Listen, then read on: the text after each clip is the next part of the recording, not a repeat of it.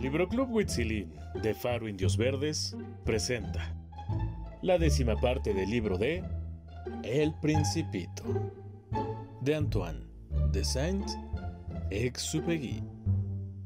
Buenos días, dijo el Principito. "Mm, buenos días, dijo el guardagujas. ¿Qué haces aquí? dijo el Principito. "Mm, clasifico a los viajeros en paquetes de mil, dijo el guardagujas. Despacho los trenes que los llevan, tanto hacia la derecha como hacia la izquierda. De pronto, algo iluminado, rugiendo como el trueno, hizo temblar la cabina de las agujas. Llevan mucha prisa, dijo el principito. ¿Qué es lo que buscan? El hombre de la locomotora lo ignora, dijo el guardagujas. Y nuevamente, un segundo rápido iluminado rugió, pero en el sentido inverso. ¿Ya vuelven? preguntó el principito. No, son los mismos, dijo el guardagujas. Solo es un cambio. ¿No estaban contentos donde estaban? Nunca nadie está contento en donde está, dijo el guardagujas.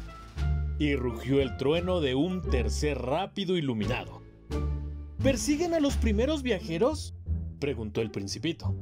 No persiguen nada en absoluto, dijo el guardagujas. Ahí dentro duermen o bostezan.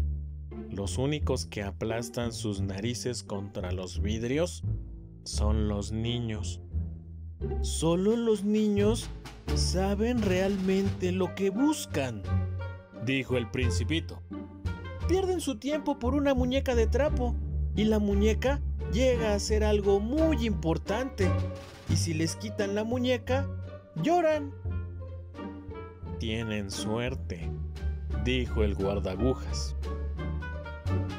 Buenos días, dijo el principito. Oh, buenos días, dijo el mercader. Se trataba de un mercader de píldoras perfeccionadas que calman la sed.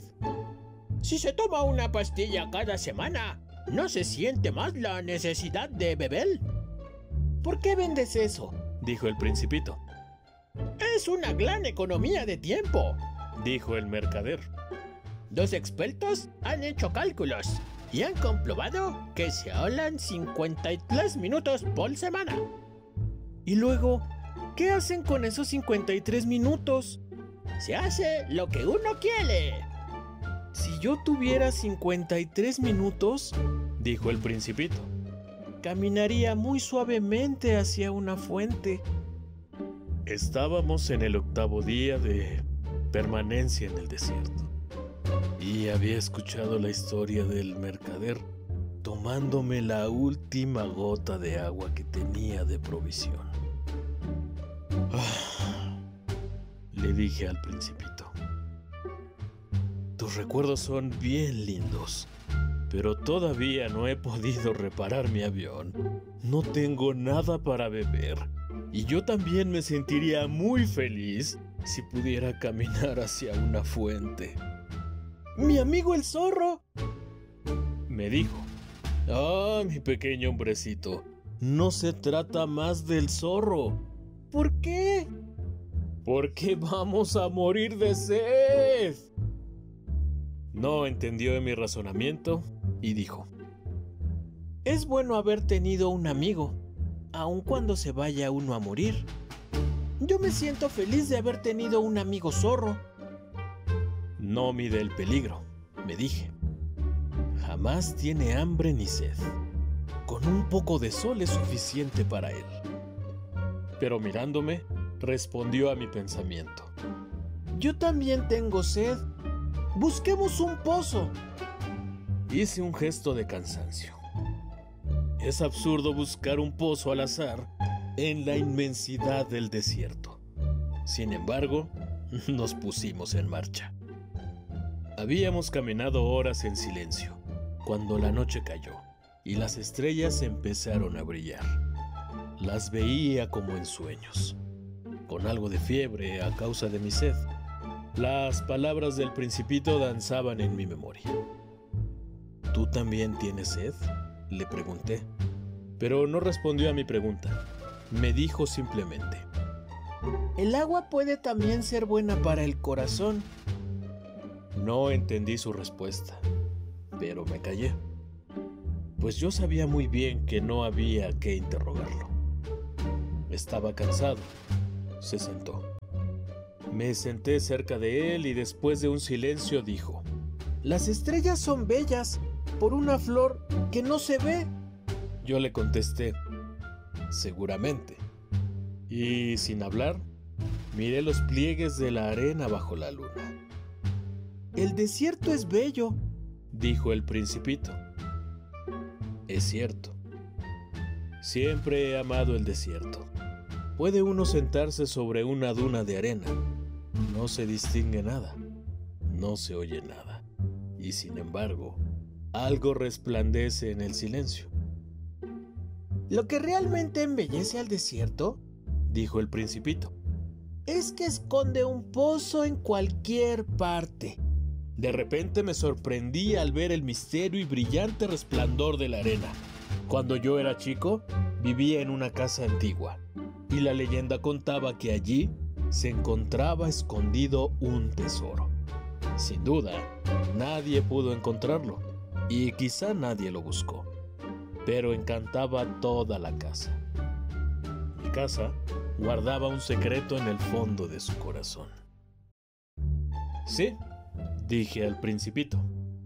Ya sea que se trate de la casa, de las estrellas o del desierto, lo que los embellece es invisible. Me alegra, dijo el principito, que estés de acuerdo con mi zorro. Como el principito se quedó dormido, lo tomé en mis brazos y volví a ponerme en marcha. Estaba emocionado. Me parecía que cargaba un frágil tesoro.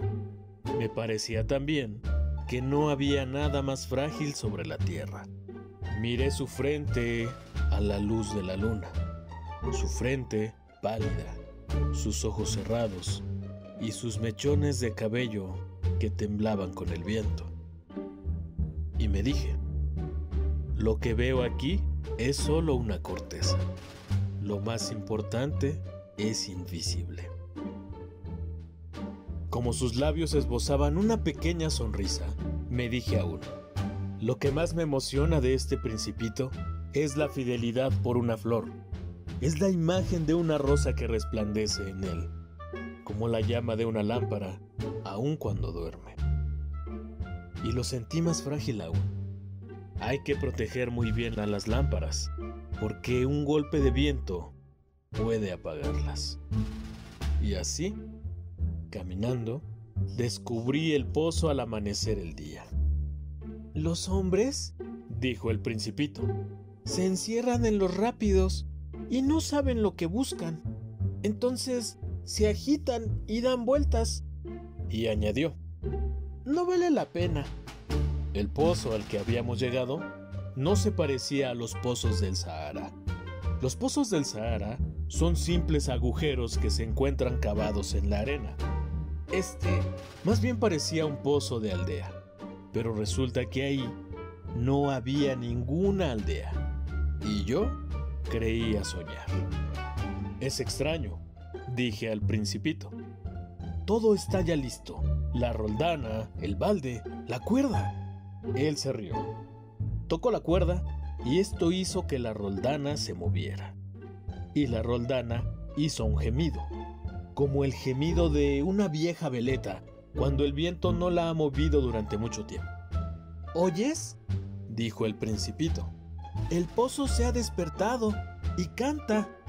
Mm, déjame hacerlo a mí, dije al principito. Esto es demasiado pesado para ti. Lentamente subí el balde hasta el brocal. Lo asenté firmemente y en mis oídos seguía cantando la roldana y en el agua que aún temblaba vi temblar el sol. Tengo sed de esta agua, dijo el principito. Dame de beber. Entonces comprendí lo que él había buscado. Levanté el balde hasta sus labios.